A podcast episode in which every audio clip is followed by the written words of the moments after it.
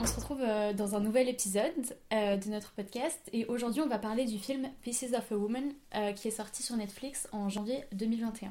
Donc pour revenir un peu sur le plot du film, qu'est-ce que ça raconte? Ça parle d'un couple qui s'appelle Martha et Sean et qui décident d'avoir un enfant. Et leur choix c'est d'avoir un accouchement à la maison en fait. Et donc le film commence là-dessus. et le bébé décède à la fin de, de l'accouchement. Et euh, tout le reste du film va être consacré aux réactions des différents personnages, euh, notamment de l'entourage du couple euh, suite à ce décès et la façon dont ils vivent le deuil. Et on va aussi voir le procès de la sage-femme qui s'occupe de cet accouchement et pourquoi en fait elle est accusée d'être responsable de ce, de ce décès. Et c'est important de préciser qu'ici on va pas faire une analyse cinématographique des plans, euh, des, dialogues, euh, de la façon dont c'est filmé, des procédés cinématographiques. En fait, c'est vraiment une analyse des 30 premières minutes du film qui sont un plan séquence euh, de l'accouchement qui se déroule à la maison. Et on va essayer de déconstruire cette scène d'accouchement avec ce qu'on sait de l'accouchement à domicile, les statistiques, les données scientifiques sur le sujet, sa représentation dans, les médias et dans l'imaginaire collectif. C'est vraiment ça le, but de cet épisode. Donc le réalisateur qui s'appelle Corneille Mondrusco euh, et sa femme Kata Weber, euh, pour ce film, ils se sont inspirés de la perte de leur euh, enfant à la suite d'une fausse couche. Et ils ont voulu faire un film inspiré de cette épreuve. Kata Weber, elle avait déjà fait une pièce de théâtre en fait à ce sujet.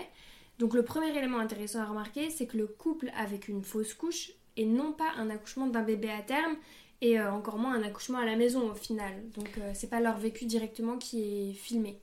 Ouais, c'est. Euh, enfin, on met pas ça en lumière, on le dit pas euh, pour essayer de minimiser euh, la souffrance que ça peut être pour des parents de perdre un enfant en faisant une fausse couche, donc pendant la grossesse, plutôt que de perdre un enfant à terme pendant l'accouchement ou même une fois que l'enfant est né. En fait, on le dit juste pour bien, faire remarquer que le choix de montrer euh, une scène d'accouchement à la maison et un bébé qui décède pendant cette scène d'accouchement à la maison, c'est un choix délibéré et c'est pas une nécessité pour coller à la réalité de ce qu'ont vécu les réalisateurs. Donc c'est un premier point qui est important à remarquer et qui va nous servir euh, pour le reste de notre analyse. on va analyser euh, toutes les inexactitudes de cette scène d'accouchement, tout ce qui est problématique pendant ces 30 minutes de plan séquence et en quoi cette scène ne relève pas de réelles données scientifiques que, a sur l'accouchement à la maison, mais euh, est plus un condensé de croyances populaires sur euh, ce, choix qui serait égoïste et dangereux de la part de la mère par rapport à un accouchement euh, sécurisé à l'hôpital. Donc pour faire cette, analyse, on a regardé énormément de, critiques qui avaient été faites, que ce soit en français, en anglais, en portugais, euh, de ce film sur euh, YouTube et euh, unanimement toutes les personnes qui ont regardé ce, film ont jugé la scène d'accouchement horrible, vraiment très dur à regarder. D'ailleurs, dans sa vidéo, Marie Fontaine a qualifié l'accouchement dans le film d'horriblement douloureux et de traumatique. Voilà, c'est ces mots. Et on mettra toutes ces vidéos en barre d'infos. Donc déjà, pour revenir sur ce point, toutes les personnes qui ont commenté la vidéo ont insisté sur la douleur euh, de l'accouchement, la façon dont euh, l'actrice euh, joue la souffrance immense qu'elle est en train de vivre. D'ailleurs, Ciné Galaxy se dit lui-même très gêné devant, je cite, la perte des os, l'arrivée de la sage-femme, les contractions, la douleur et la mort du bébé. De manière générale, j'ai remarqué que les femmes, dans leurs vidéos de réaction à ce film et d'analyse, par rapport aux vidéos faites par les hommes, elles insistaient plus sur euh, les, côtés physiques euh, de l'accouchement et du postpartum, donc la période qui suit la naissance, euh, sur les, conséquences physiques que la mère a, sur ses montées de lait, sur ses pertes de sang, sur la douleur qu'elle peut ressentir. On retrouve ces évocations de la douleur et de la souffrance liées au postpartum dans les vidéos de Marie Fontaine, comme on l'a déjà vu, et aussi d'une personne qui s'appelle Chris, de la chaîne Chris Ipanda, qui est une chaîne brésilienne. Et par contraste, les hommes, eux, ils mettaient plus l'emphase euh, sur euh, la douleur que ressentait euh, la personne pendant les contractions et qui semblait ingérable, terrible. Et il y en a aussi qui faisaient part de leur joie de ne pas être des femmes en regardant cette scène d'accouchement. C'est le cas de la chaîne Ciné Caméléon. Et donc cette vidéo elle est intéressante puisque la dernière personne qui s'y exprime, qui s'appelle Mathieu, il fait référence au documentaire d'Ovidi qui s'appelle Tu enfanteras dans la douleur, et il parle des techniques d'accouchement très en vogue dans les années 70 qui sont des accouchements sans douleur. Voilà, donc on avait dans les années 70 le professeur Lamaze en France qui était venu avec cette technique de l'accouchement sans douleur qui venait du RSS et qui aujourd'hui a été énormément remise en question, mais qui euh, représentait quand même euh, une première euh, tentative de, traiter l'accouchement comme un sujet important et de parler de la souffrance des femmes, de ce que les femmes vivaient pendant leur accouchement. Enfin, souffrance, c'est quelque chose qu'on va aussi, dont on va aussi discuter, mais c'était déjà un premier pas. Donc finalement dans, ce, dans cette vidéo, on a un homme qui n'a pas cette gêne et ce même malaise devant la scène d'accouchement, mais l'emphase, encore une fois, est mise sur la douleur que Martha ressent pendant son accouchement. Euh, je pense que ce ressenti euh, que les gens qui ont analysé euh, ce film ont eu de la scène d'accouchement, donc d'une scène extrêmement douloureuse, difficile, pénible, qu'on voudrait absolument pas revivre, elle est aussi due au manque d'informations qu'on a sur l'accouchement, au manque de représentation d'accouchement, parce que moi j'ai trouvé que cette scène n'était pas choquante, du moins jusqu'à ce qu'il y ait des problèmes avec la santé du bébé. en fait, c'est juste une scène d'accouchement qui est pour le coup, euh, dans le jeu de l'actrice, assez semblable à ce que des mères en train d'accoucher euh, sans péridurale peuvent ressentir. Et euh, justement, sur le sujet de la péridurale, en France, on a très peu de représentation d'accouchement. On n'a peut pas allumer la télé et voir un accouchement. Et quand bien même on pourrait, dans les émissions comme Baby Boom, dans l'immense majorité des cas, c'est des mères qui ont la péridurale qui accouchent, donc qui est censée diminuer, voire supprimer totalement la douleur. En France, par exemple, on a plus de 80% des femmes qui accouchent sous péridurale. C'est un taux qui est extrêmement élevé par rapport au reste du monde et même ne serait-ce que par rapport à nos voisins. En Italie, par exemple, c'est autour de 20%. Et donc cette culture de la péridurale qu'on a en France, euh, c'est aussi une des raisons qui font que on a encore moins l'habitude de voir euh, réellement les réactions euh, et la gestion de la douleur que la mère peut avoir pendant son accouchement. Et puis je pense que aussi la douleur de l'accouchement, elle est extrêmement mal comprise. On voit ça comme quelque chose qui est, euh, qui est juste une souffrance sans fin, sans but, permanente, continue, contre laquelle il faudrait lutter, alors que c'est une douleur qui vient par vagues et euh, contre, contre laquelle euh, le corps a plein de, techniques qu'il met en place pour l'atténuer, la diminuer. Il y a plein d'hormones qui sont libérées pour rendre ce ressenti de la douleur moins important pour les femmes. Et euh, même après l'accouchement, toutes les femmes ne considèrent pas que leur accouchement a été douloureux, elles utilisent d'autres termes. Il y a des femmes qui parlent de puissance, il y a des femmes qui parlent d'intensité, mais toutes euh, n'utilisent pas le mot de douleur, et même certaines, pendant les contractions, ne parlent pas de douleur. Donc il y a vraiment aussi un problème de représentation de, des sensations liées à l'accouchement. Donc euh, pour vous faire votre propre avis, vous conseille vraiment de regarder vous-même en fait des vidéos d'accouchement, notamment des accouchements à domicile, des accouchements sans péridurale pour avoir divers euh, points de vue en fait, diverses visions. Euh, et justement, n'hésitez pas à regarder le travail de Jacqueline Lavillonnière puisque elle, elle accompagne des accouchements à domicile depuis des, des, années en fait. C'est une sage-femme française. Et elle explique que euh, toutes les femmes décrivent pas forcément leur accouchement euh, comme douloureux en fait. C'est pas l'unique sensation euh, après un accouchement ou même pendant. Et justement, il y a plein de sociétés non occidentales qui n'ont pas du tout le même rapport à la douleur de l'accouchement et même, on devrait pas dire douleur, juste aux sensations de l'accouchement. Il faut aussi remettre dans le contexte notre perception de la douleur de l'accouchement dans notre société occidentale et chrétienne. et une des des premières phrases de la Bible sur le sujet de l'accouchement, c'est euh, Tu enfanteras dans la douleur, qui est censée être la punition des femmes euh, pour le péché euh, originel. Donc, il faut bien se rendre compte que les sensations liées à l'accouchement, elles sont vraiment très diverses et elles dépendent aussi de chaque femme. C'est ça, c'est culturel, c'est physiologique et ça varie énormément en fonction de chaque personne. Voilà, c'est pour ça que c'est intéressant de se renseigner sur les histoires vraiment personnelles de chaque femme en fait. Exactement. Concernant euh, le fait de regarder des vidéos euh, d'accouchement euh, réalistes, on vous mettra en barre d'infos plein de comptes Instagram qui montrent ce genre de vidéos et qui sont vraiment très instructifs. donc comme je l'ai dit de mon côté, j'ai pas trouvé cette scène choquante. Moi non plus. Je pense que ce qui est représenté, c'est pas une femme qui souffre de manière atroce, sans but et qui est en train d'agoniser. C'est pas du tout ça un accouchement.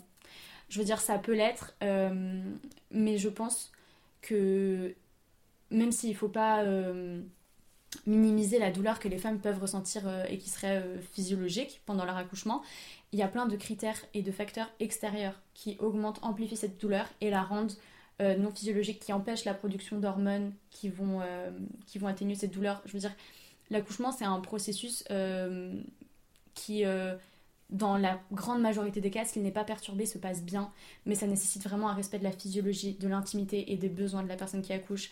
Et l'hôpital, c'est pas forcément le meilleur endroit pour avoir tous ces critères réunis, pour avoir euh, du calme, du silence, du respect, euh, souvent peu de lumière. Et euh, enfin, je veux dire, quand on regarde tous les autres mammifères qui accouchent, c'est clairement pas dans un environnement médicalisé où ils sont observés. Les animaux souvent s'isolent, se mettent dans des endroits chauds, calmes et silencieux pour accoucher il n'y a pas de raison euh, pour lesquelles les femmes, elles, euh, auraient besoin d'être surveillées, scrutées, branchées, immobilisées dans un endroit hyper lumineux et bruyant comme un hôpital. Sur le sujet donc des inexactitudes de cette scène d'accouchement, il y a plein de choses qui vont pas. La femme prend un bain, il n'y a rien qui va dans ce bain, l'eau n'est pas du tout, ne, couvre pas du tout son corps. C'est juste une situation où elle va juste avoir froid et ça va pas la soulager d'une quelconque douleur. elle a plein de nausées pendant toute cette scène de 30 minutes et euh, vraiment, mais enfin, je veux dire, euh, oui, il y a des femmes qui ont des nausées, il y a des femmes qui vomissent pendant l'accouchement, mais là, c'était absolument exagéré. Il y a une vidéo qui est très intéressante, euh, faite par le Now Magazine, qui interviewe deux sages-femmes canadiennes. Et ces sages-femmes disent très justement qu'elles comprennent pas pourquoi est-ce qu'on a représenté une femme qui accouche avec autant de nausées, qu'on dirait juste que les scénaristes ont entendu une histoire d'une femme qui avait eu plein de nausées pendant son accouchement et se sont dit que c'était la chose à faire. Et qui voulait dramatiser au final l'accouchement à domicile. C'est ça, alors qu'en fait, il n'y avait aucun but euh, à la fin, ça n'a aucune conséquence sur le déroulé de l'accouchement. Donc, euh, ça n'a pas été fait par des spécialistes de l'accouchement, cette scène, et ils n'ont pas l'air d'avoir consulté beaucoup de spécialistes de l'accouchement. Mm, mm. Et je pense que la partie du public en fait qui a, qui a perçu la scène comme choquante, c'est un public qui est pas informé en fait sur Et malheureusement, c'est euh, la grande grande grande majorité du public. C'est pas un sujet qui est traité c'est un sujet qui est. Euh, enfin, c'est à l'intersection de plein de choses qui sont délicates. Le pouvoir du corps médical, encore plus sur les corps féminins. Euh, le sujet des discriminations spécifiques que les femmes subissent, le sexisme. Euh, ça touche les questions de vie et de mort. Donc, c'est aussi des sujets qui sont très tabous. Et tout ça fait que l'accouchement, c'est pas un sujet qu'on traite et sur lequel il y a énormément de débats. Maintenant, euh, donc ça c'est un premier problème, mais je pense que ce qui est le plus important, euh, c'est euh, le, comportement de la sage-femme pendant cette scène d'accouchement, la façon dont elle agit et les raisons qui ont poussé les, les scénaristes et les réalisateurs à montrer un accouchement à la maison. C'est ce qu'on va voir maintenant.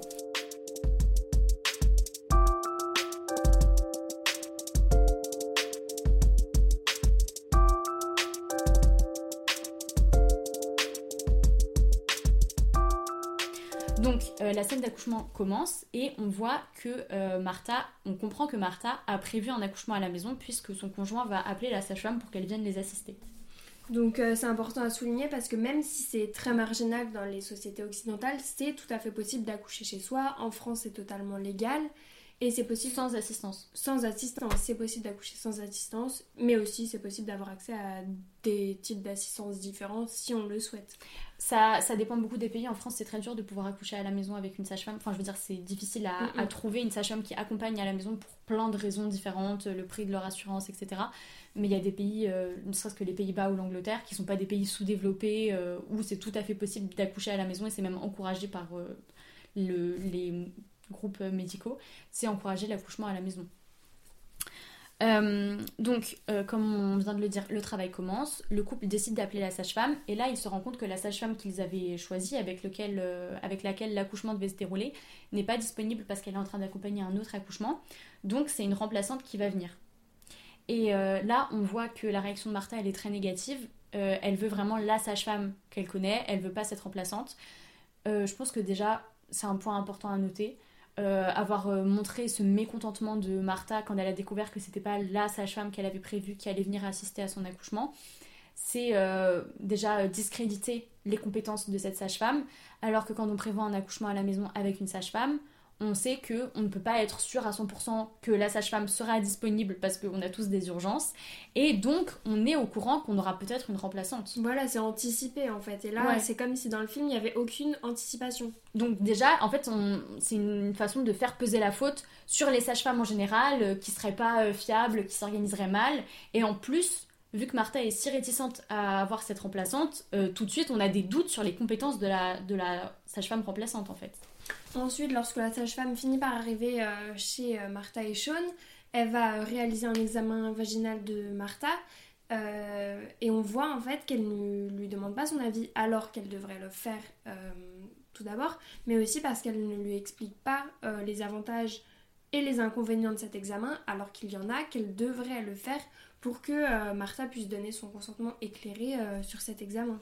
C'est ça, en fait, euh, ça c'est un problème qui est très général dans le milieu médical, encore plus quand ça touche des femmes, encore plus au moment de l'accouchement, qui est un moment où on se trouve dans une position de vulnérabilité. Et je dis pas vulnérabilité parce que on serait diminué dans ses capacités, mais juste parce que on n'est pas, quand on a cette, cette idée qu'on a dans les sociétés occidentales que le médecin représente l'autorité qui va nous sauver, on n'a pas euh, forcément euh, toutes les, possibilités euh, de s'opposer à, un examen médical, comme un toucher vaginal pour estimer la dilatation du col, alors que c'est un examen qui comporte des risques d'infection par exemple, et c'est pas du tout. tous les professionnels sont pas du tout d'accord pour dire que c'est un examen nécessaire, utile et qui donne une quelconque information nécessaire pour le déroulé d'un accouchement, surtout à la, maison, dans des conditions physiologiques. Et euh, réaliser un examen sans euh, expliquer euh, à la patiente les raisons pour lesquelles on le fait et lui demander son accord et lui présenter les pour et les contre, c'est aller à l'encontre de la loi Kouchner de 2002 sur le consentement libre et éclairé des patients. Et ça rentre dans ce qu'on appelle les violences gynécologiques et obstétricales.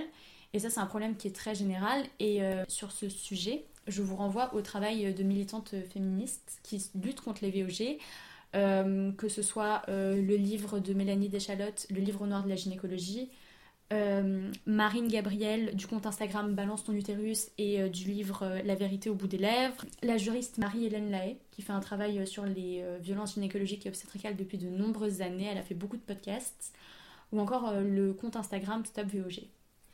Un autre problème aussi dans la représentation cinématographique de l'intervention de la sage-femme, c'est euh, son manque euh, d'équipement lorsqu'elle arrive euh, chez le couple, puisqu'elle arrive seulement avec un stéthoscope, des serviettes et un Doppler pour écouter le cœur du bébé, ce qui est vraiment peu et ce qui n'est pas le cas en fait dans la réalité quand des, quand des sages-femmes interviennent pour des accouchements à domicile, elles sont beaucoup plus équipées. Voilà exactement, les sages-femmes du... interviewées par le Now Magazine expliquaient bien qu'elles arrivent avec euh, tout le matériel qui peut être nécessaire pendant un accouchement avant d'en arriver au stade de l'extraction instrumentale, donc forceps, ventouse, cuillère, ou de la césarienne. Mais je veux dire, il y a tout un matériel de réanimation de l'oxygène pour le bébé, il y a plein de choses en fait. Il n'y a pas juste euh, un petit appareil pour écouter le cœur du bébé. Là, c'est hyper insuffisant et c'est encore une façon euh, de montrer que l'accouchement à la maison c'est dangereux parce qu'on n'a pas l'équipement, parce que les sages-femmes ne sont pas formées, parce qu'elles sont incompétentes en fait. Aussi, lorsque euh, on voit la scène euh, de Martha qui prend son bain, euh, le cœur du bébé n'est pas vérifié dans cette scène et ça laisse aussi sous-entendre que c'est pas possible d'écouter le cœur du bébé quand la mère prend le bain alors que c'est totalement possible. C'est tout à fait possible, les Dopplers ça va sous en fait. Il y a des instruments qui sont faits pour en fait. Donc là, on a une scène qui nous sous-entendrait que prendre un bain pendant son accouchement c'est dangereux, on peut pas vérifier le cœur du bébé et tout ça alors que c'est absolument pas le cas et que euh, l'eau a plein de vertus, il y a des études scientifiques qui le montrent, c'est euh, quelque chose qui peut être très utile pour euh, détendre la mère pendant le travail et lui permettre de, l'accélérer en fait.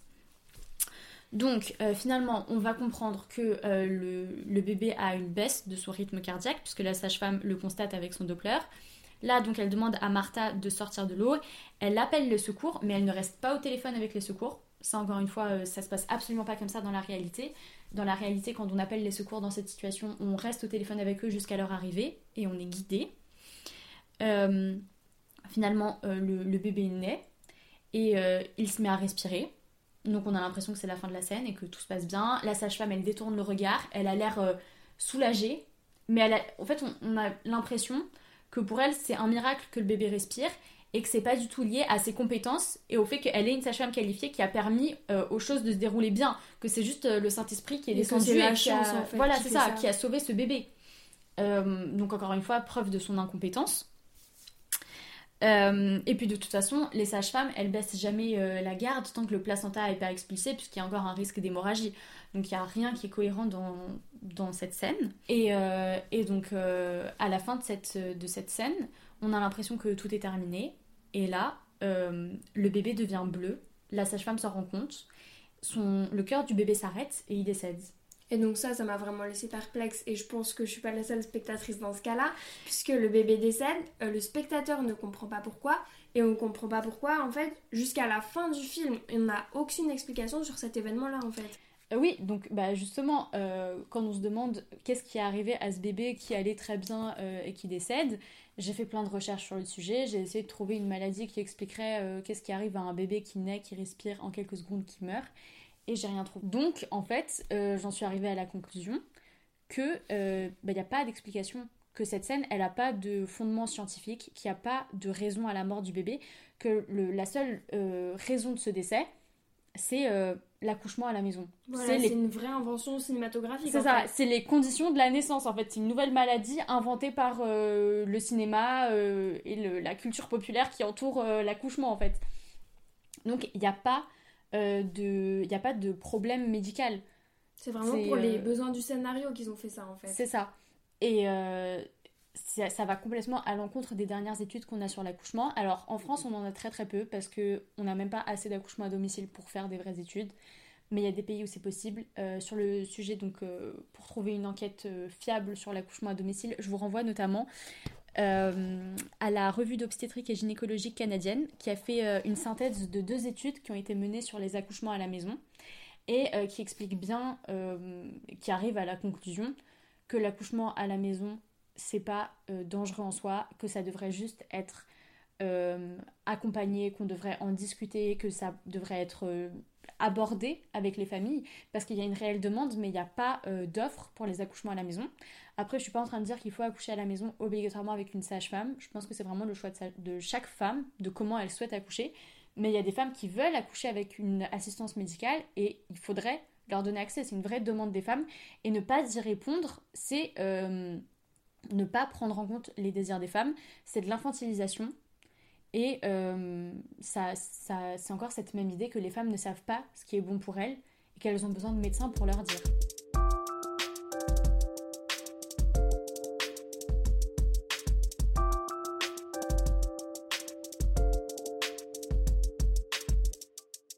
Donc euh, la question qu'on peut se poser finalement, c'est pourquoi avoir euh, choisi de représenter un accouchement à la maison comme ça, alors que ça reflète pas le vécu des, personnes en fait qui font un accouchement à la maison et qui sont concernées. Et donc la seule réponse qu'on a apportée à ça, c'est que c'était facile pour les scénaristes. Ça permettait de pas avoir à trouver une maladie qui allait expliquer la mort du bébé. C'était une façon juste de, de montrer un décès qui s'expliquait de lui-même par les conditions de l'accouchement et ça se base sur les croyances populaires qui veulent que euh, l'accouchement à la maison soit euh, dangereux par essence et que l'hôpital est un lieu sûr pour accoucher. Et c'est des croyances qui sont véhiculées notamment par euh, des médecins et des gynécologues qui sont soi-disant les spécialistes de, l'accouchement. Et je pense que c'est un truc qui est important à remettre en question je pense pas que ces personnes soient des spécialistes de l'accouchement. Je pense que c'est des spécialistes de la médicalisation de l'accouchement, de l'accouchement en structure médicale, de l'accouchement traité comme une pathologie. Et les réels spécialistes de l'accouchement, euh, c'est les femmes qui accouchent, en fait.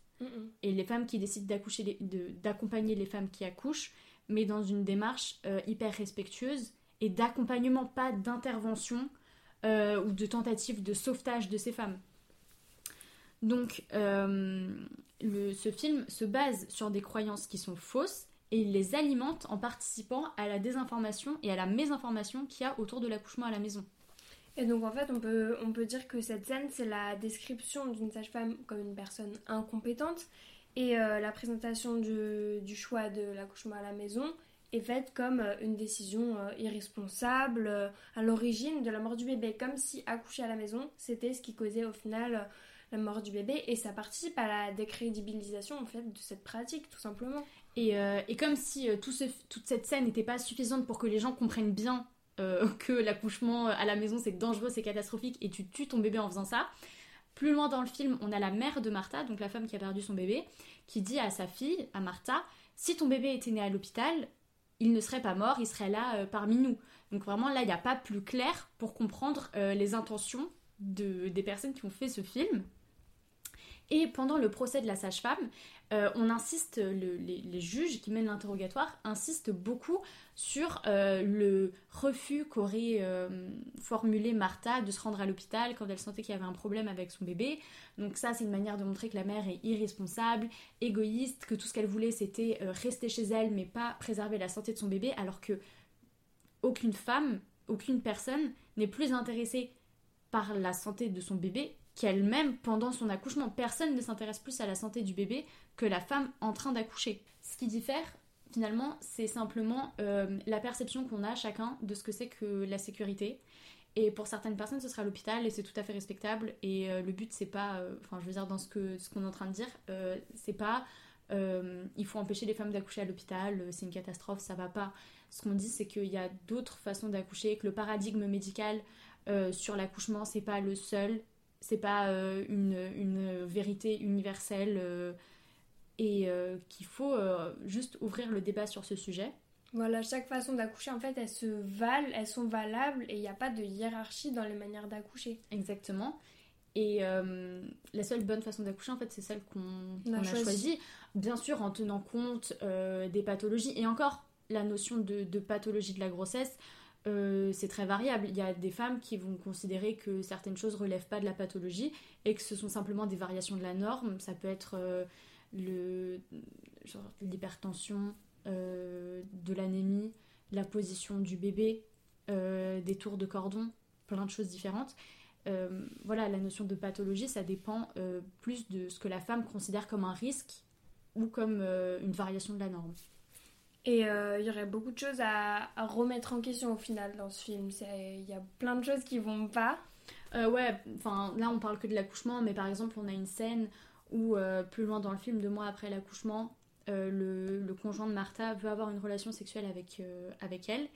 Elle refuse, elle lui dit non de manière claire, il insiste et finalement la relation sexuelle n'a pas lieu. Mais je veux dire, moi j'ai eu la sensation, et enfin c'est pas une sensation, pour moi c'est un fait, c'est un fait, c'est une tentative de viol en fait qui a lieu. Elle dit non, il insiste physiquement sur elle et j'ai vu personne traiter de ça comme ça. Ouais, ça passe totalement inaperçu en fait dans les critiques du film. Le c'est même traité comme un non-sujet alors que c'est un élément hyper choquant. Et ça, pour le coup, c'est plus choquant que l'accouchement en lui-même. C'est ça. Et euh, on a quelques, on a quelques, par exemple, le site Synopsis qui, euh, qui traite de cette scène et euh, qui qualifie ce père de soutien indéfectible et dit que le problème de dans, ce film, c'est Martha parce qu'elle intériorise, elle intériorise tout, alors que elle est victime d'une tentative de viol par son conjoint. Et on qualifie ça, euh, dans d'autres vidéos que j'ai vues, de problèmes sexuels. Mais en fait, c'est pas des problèmes sexuels. C'est une agression. C'est ça. À ce sujet, j'ai quand même trouvé que la vidéo de Chris, euh, donc la, chaîne dont on a déjà parlé, elle était très intéressante parce que euh, elle, elle dit bien qu'elle euh, a aussi lu des critiques qui parlaient de problèmes sexuels, mais que pour, pour elle, en fait, ça relève pas du problème sexuel. C'est parler de problèmes sexuels, c'est regarder ce film à travers un regard masculin.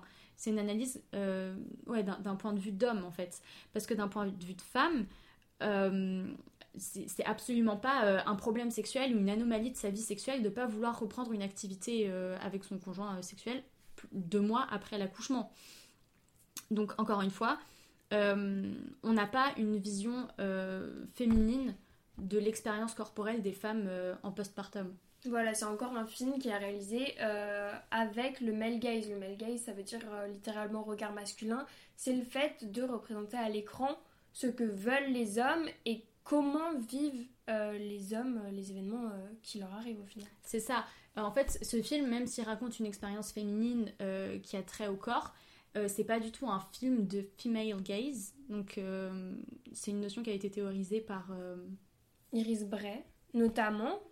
qui reprend un concept de Laura Mulvey. Laura Mulvey, c'est une chercheuse britannique qui a en 75 publié un essai sur le plaisir à l'écran et elle parle notamment du male gaze. C'est elle qui l'a en grande partie théorisé. Voilà. Et donc dans, le, dans son livre, euh, Iris Bray, qui s'appelle euh, Le regard féminin, une révolution à l'écran, elle euh, cite les différents critères qui sont nécessaires pour qu'un film soit qualifié de female gaze. Et il faut notamment qu'on puisse s'identifier et ressentir l'expérience corporelle féminine. Et là, c'est absolument pas le cas dans ce, dans ce film en fait. Donc c'est pas un film qui répond aux critères du female gaze. Dans son livre Le regard féminin, Iris Bray a consacré quelques pages à la représentation des femmes enceintes et accouchant dans les films, donc on va vous en lire un extrait parce qu'il résume très bien ce qu'on a essayé d'expliquer pendant cet épisode. S'approcher des fluides féminins semble être encore une expérience taboue sur nos écrans. Les sécrétions vaginales, le sang des règles, le lait maternel demeurent invisibilisés, tout comme la grossesse, l'accouchement et l'avortement sont des expériences qui demeurent hors champ dans le cinéma dominant.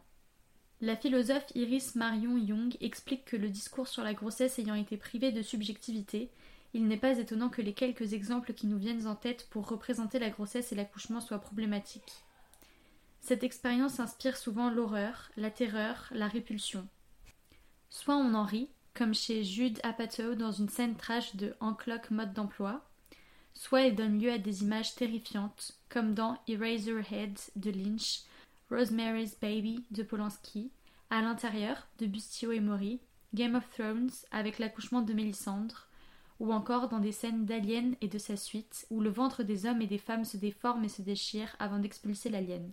Alors qu'Iris Marion Young dénonce avec justesse le concept d'aliénation que beaucoup de femmes ressentent dans une société patriarcale, peu d'images montrent l'expérience de la grossesse ou de l'accouchement du point de vue féminin, comme si c'était un point mort de nos représentations collectives.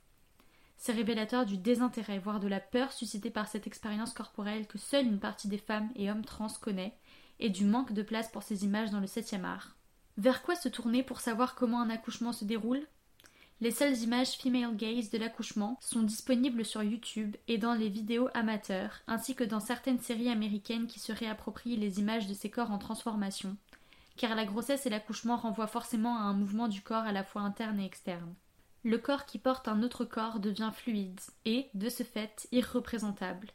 Comme la plupart des images représentant une expérience physique exclusivement féminine, les représentations de la grossesse et de l'accouchement sont queer car elles questionnent nos rapports de pouvoir. Leur rareté dans nos arts doit être questionnée de manière beaucoup plus approfondie que ces débuts de pistes de réflexion. Il manque un ouvrage dédié uniquement à ce sujet. Le corps de la femme qui accouche pourrait se voir appliquer la définition du corps trans selon le philosophe Paul B. Preciado moitié eau, moitié terre, en changement constant, instable, vulnérable et fort à la fois, un corps de fiction, ridicule et absolument magique. Peut-être que se situe ici une des clés de la non-représentation de la grossesse et de l'accouchement. La peur terrible d'un corps féminin non cadenassé, d'un corps en mouvement perpétuel, d'un corps déchaîné, un corps de fiction qui manque encore terriblement sur nos écrans. On espère que cet extrait vous aura donné envie d'en lire plus. Donc, euh, pour conclure, en fait, ce qu'on peut reprocher à ce film, c'est malgré des tentatives très maladroites, de pas nous montrer en fait la réelle expérience du postpartum euh, d'un point de vue féminin, mais plutôt les conséquences euh, de l'état de la mère sur l'entourage, notamment du mari, encore une fois, à travers un regard masculin, à travers le point de vue du mari. Donc ça, c'est une critique assez générale qu'on fait à tout le film. Et si on parle simplement de la scène d'accouchement, je pense qu'on en a déjà assez parlé, mais voilà, c'est une scène d'accouchement qui se base sur des croyances populaires et qui euh, transmet une idée fausse et extrêmement négative et dangereuse de l'accouchement à la maison. Donc un film qu'on ne vous conseille pas.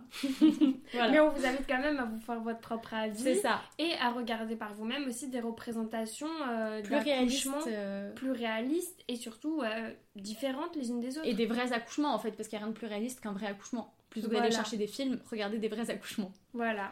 Voilà. Merci beaucoup d'avoir écouté notre épisode et euh, on espère vous retrouver euh, dans le prochain. Voilà.